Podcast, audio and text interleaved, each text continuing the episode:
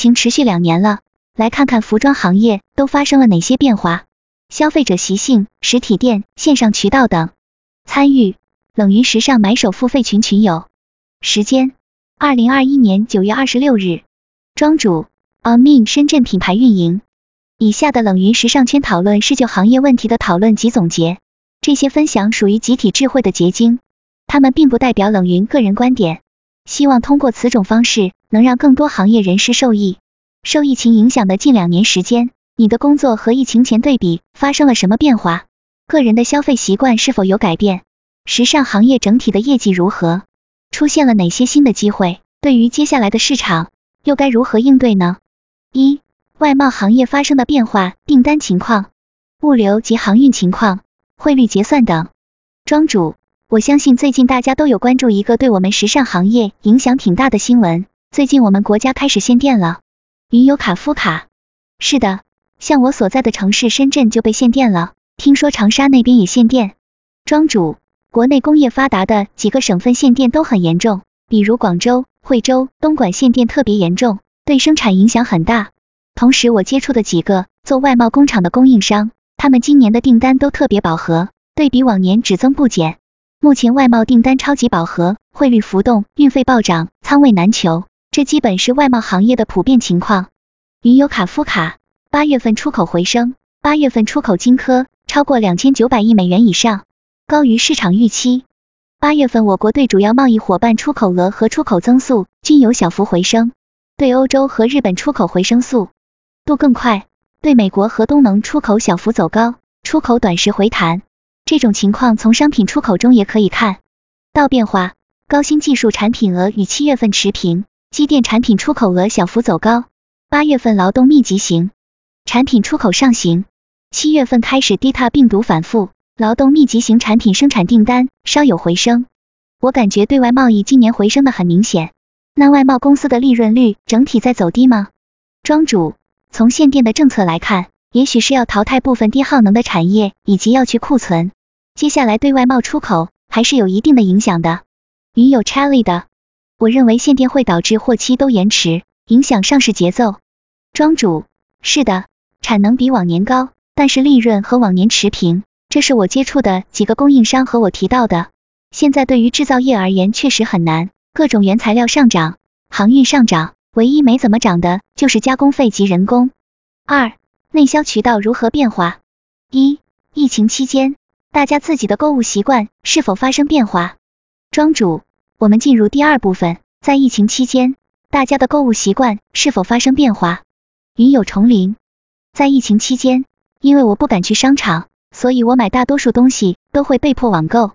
云有 Charlie 的，我认为实体店的进店率更低了。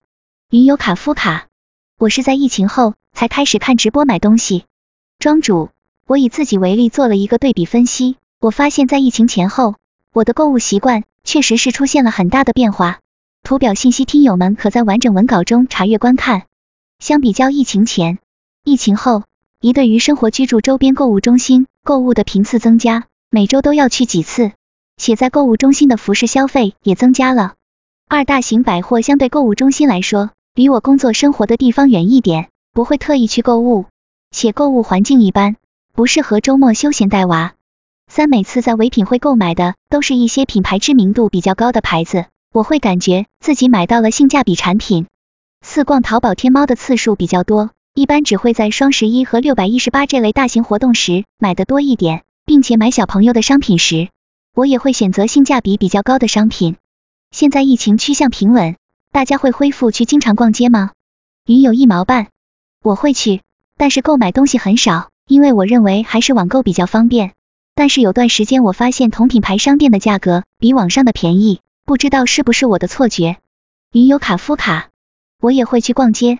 云有丛林，疫情后我的服装消费习惯是主要会去实体商场的服装店里逛，因为实体店可以让我在店里试穿衣服，穿着效果看得见，所以我的大部分衣服都转为在店里购买。同时因为受疫情影响，店里的折扣力度也不小，有段时间和网上价格几乎差不多。并且我感觉服装店的衣服设计更好了一些。庄主，是的，等会儿我可以拆分讲一下各个渠道的进店情况，这两年我还是跑了全国上百家商场，并且有一些主观的感受，线上和线下基本折扣同步了。女友 Victoria，不管疫情情况如何，实体店也都还会持续开着。女友 Charlie 的，我们这里也是相似的情况。庄主，大家生活的周边有新开购物中心吗？我们最近新开了一家店铺，结果那家店铺的所在区域十公里内，同时要开三家体量差不多的商场。云友 Victoria，在下沉城市中，比如西双版纳也有新商业中心在筹备。我反而认为，大部分实体店衣服设计都不怎么样，并且你很难精准的淘到想要买的，除非看两三家买手店才能买得到一两件。云友卡夫卡，我同意，实体店会一直存在，只是有了线上及新兴渠道购物后，会分流一些出去。我所在的深圳每个地铁站都会有一个小型商场，十公里一个大型商场。在深圳这种情况，我觉得很像香港。香港就是一个地铁站，一个商场。云有重林，我所在的城市是市中心，有好几个商场，并且周末人流量较大。庄主，我近期去了苏州、南京、重庆，还有西安，我发现商场的密度越来越集中了。云有一毛半，因为做餐饮业态的比例在上升，现在的购物中心百分之三十至四十都是餐饮。我认为现在的商场会承担更多社交功能，并且商场主要靠餐饮引流。女友 Victoria，是的，大部分商场的服饰店生意都不太好。庄主，购物中心的楼层规划和传统百货的不一样的，留了很大的空间给到休闲和亲子娱乐。大家是疫情前开始关注直播，还是疫情后呢？是否有看直播消费过服饰品类呢？云友卡夫卡，我是在疫情后看的直播。并且这两天也在看，我看久了，确实会想买直播的产品。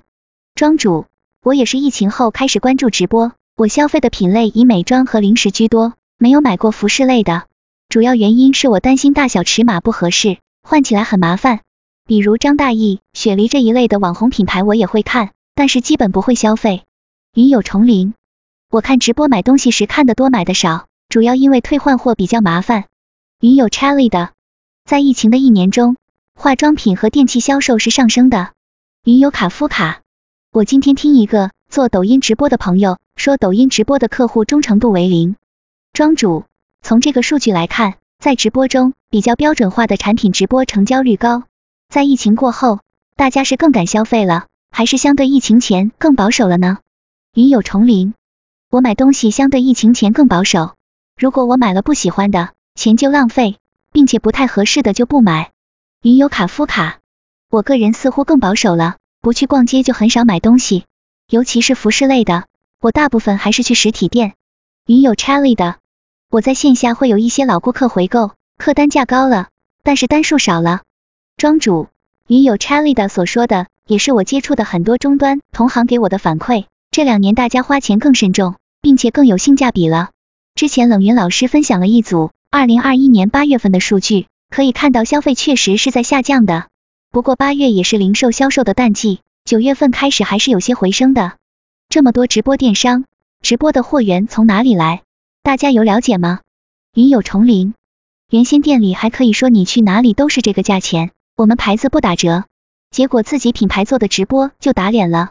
庄主，有一些直播机构找我要货，还有走传统的批发渠道。现在有一些专门给直播机构供货的，他们的操作方法是先出样寄给主播直播，主播直播后看数据，根据预定的数据生产。一般供货机构可以做到十五天内交货。云友 Victoria，我这边也有品牌额外给我供货，我未定的约等于是寄样衣，直播完再还回去。云友重林，现在有些实体服装店也会有直播。云友卡夫卡。所以我很好奇，那种没有样衣的直播主播都没有见过衣服，怎么卖？我听说他们就是走下沉市场，四十块一件女装，但据说一个月有七百万成交量，并且没有牌子。我刚说的那个工厂直发的女装，用好看的图片引流，但是直播间卖的都是便宜、质量差的衣服。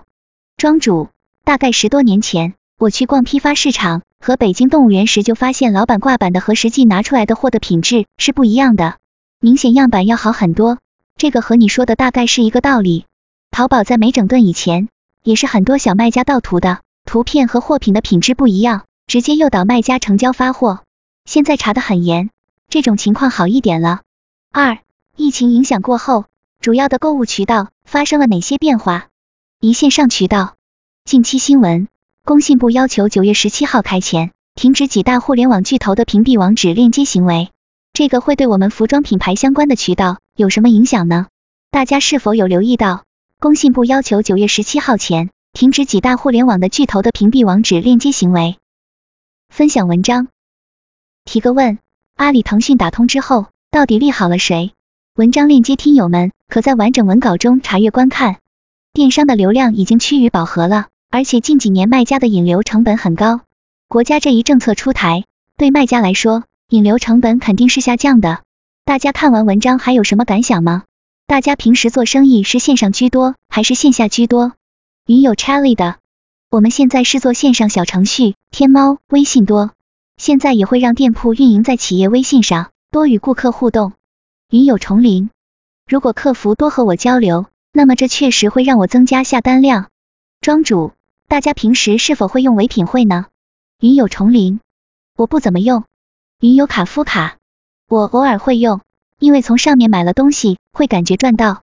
庄主，唯品会近几年在做的动作。一整合品牌，清除小的品牌，对进驻品牌的品牌知名度、规模以及品质、产品等等都有很严格的要求。二开线下门店，目前看到唯品会的线下门店以购物中心为主，门店面积比较大，陈列方式用货架摆放。云游卡夫卡，因为实体店里面的相同牌子贵很多。庄主，是的，我现在买包就会在唯品会选。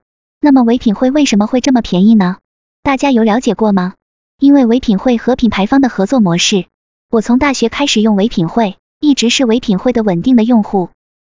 分享文章：唯品会多渠道深耕在线折扣零售商业模式，打造独特平台优势。文章链接听友们可在完整文稿中查阅观看。天风证券行业报告：行业深度研究，商业贸易，唯品会多渠道深耕在线折扣零售。商业模式打造独特平台优势，中国折扣零售市场领头羊，深耕折扣零售行业赛道。唯品会借助名牌折扣加限时抢购加正品保障的电商横势，提供独特消费体验。十二年全场景布局，深耕折扣零售行业赛道。对标美国，中国折扣零售市场正处于扩张期，市场较为分散，未出现头部公司。唯品会线上积极扩张电商平台。线下不周，奥特蔡司线上下同时发力，颇具行业引领者风范。财务分析，自营服饰收入为主，业绩连年走高，降低履约成本，提高营销成本，为长期扩张蓄力。唯品会公司业绩连年走高，营收主要以自营为主。二零二零年总营业收入为一千零一十九亿元，其中自营商品收入为九百七十四亿元，占总营收的百分之九十六。按照细分品类来看，自营服饰为主要支柱。二零二零年自营服饰创造三百五十四亿元收入，服饰占 GMN 比例为百分之七十，精准面向年轻女性客户群体。同时，熊品会在二零一九年推出 X 供应模式，又与顺丰展开物流合作，双管旗下，提高物流效率，有效降低下约成本，可以缓解盈利压力，为净利润的增长有效减负。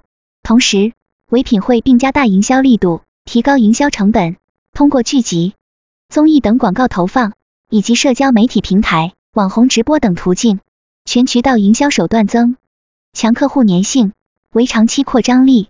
唯品会在全渠道营销上的投入展现出其不断扩大客群、提高营收的野心。在营销布局之下，可以期待唯品会的活跃用户数与 GMV 的进一步增长。用户分析。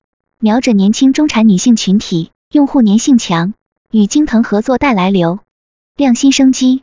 唯品会借助精准用户画像，聚焦年轻中产女性群体，该群体规模大，收入预期增长状况好，对高层次消费与高质量生活的追求将为唯品会带来较大市场潜力。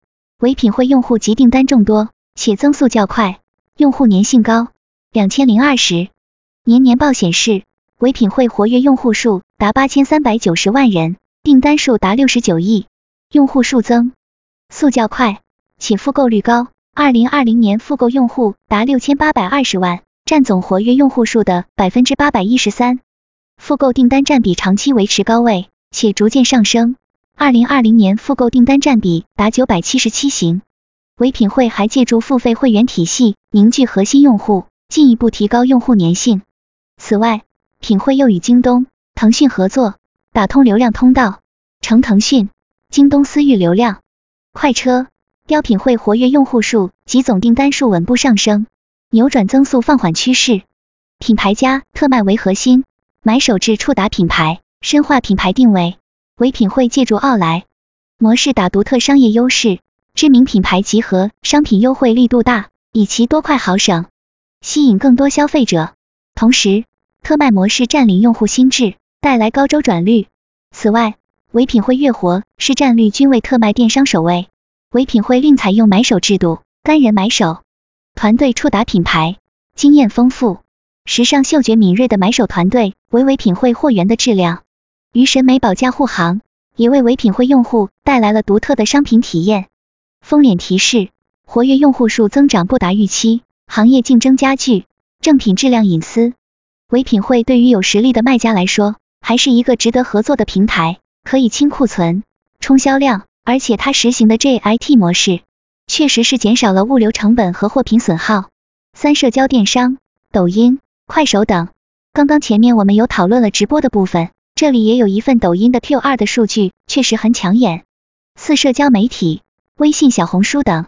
刚刚小敏提到了企业微信、小程序等，其实很多都是依托微信为媒介实现的。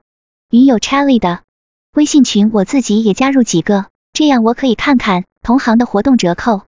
庄主，这是一个很聪明的做法，还可以补充直播以及微信视频号。云友 Charlie 的，我们会让店员轮流每周做微课堂，多以介绍产品和保养方式为主。庄主，小红书更适合品牌种草，因为小红书对于达人品牌种草还是很友好的。我最近去逛商场，遇到的很多导购都会说这是小红书推荐的，你可以去小红书上搜。XX 同款，小红书的用户数量在二零二零年五月已经破二点五亿了。我们作为品牌方，也可想想怎么借用这个平台，为自己的品牌助力。云友 Charlie 的小红书真的很好用，看完不容易买错东西。云友卡夫卡，而且我感觉小红书上推荐的产品，感觉整体质量会高一些。庄主，我们来看看线下百货，这是我自己平时打交道比较多的一个渠道。我们将疫情前后对比，会发现线下百货确实变得更艰难了。百货的客流减少，一些营运不好的百货在疫情过后纷纷破产。线下百货普遍面临的境遇是老 VIP 的购买力在线，新增顾客少，整体销售数据有下降的趋势。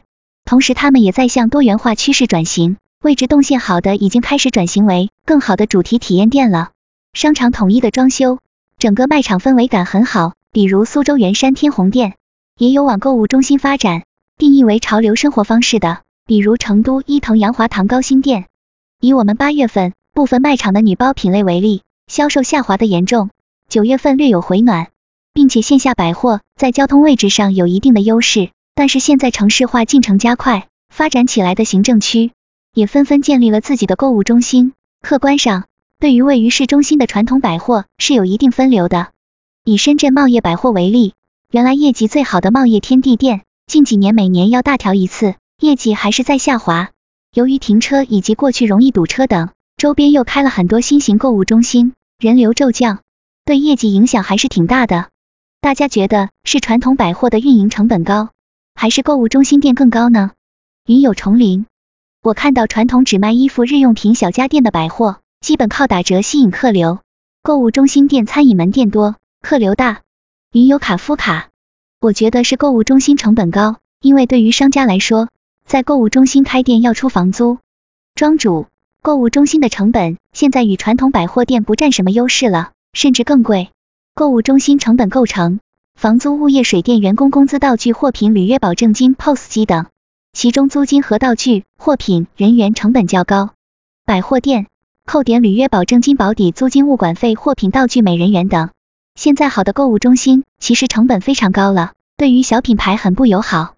看一家购物中心营运好不好，可以看两点：一是其地理位置，看商场所处的城市、区域位置、交通便利性、停车场以及卖场布局。二是软实力，品牌日常营运能力以及招商能力。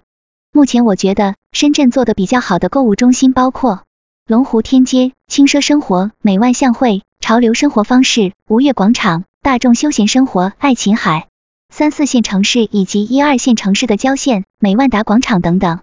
三中小品牌在如此复杂的环境下，应该怎么样更好的活下去？庄主，最后一个问题是我们上述讨论了线上线下渠道的变化，也谈到了国家限电对我们服饰制造业的一些影响。中小品牌在如此复杂的环境下，应该怎么样更好的寻求生存和发展呢？云友 Victoria，企业可以加大线上有效平台的宣传力度。依据微信加强与顾客的粘性，庄主，只有产品的基石夯牢固了，中小公司活下去才有希望。有了好的产品，还要用合适的价格、合适的渠道推出去。我们了解这么多的渠道，其实是为了找到更适合自己品牌的打法。小红书、微信这两个渠道对于中小品牌还是很友好的。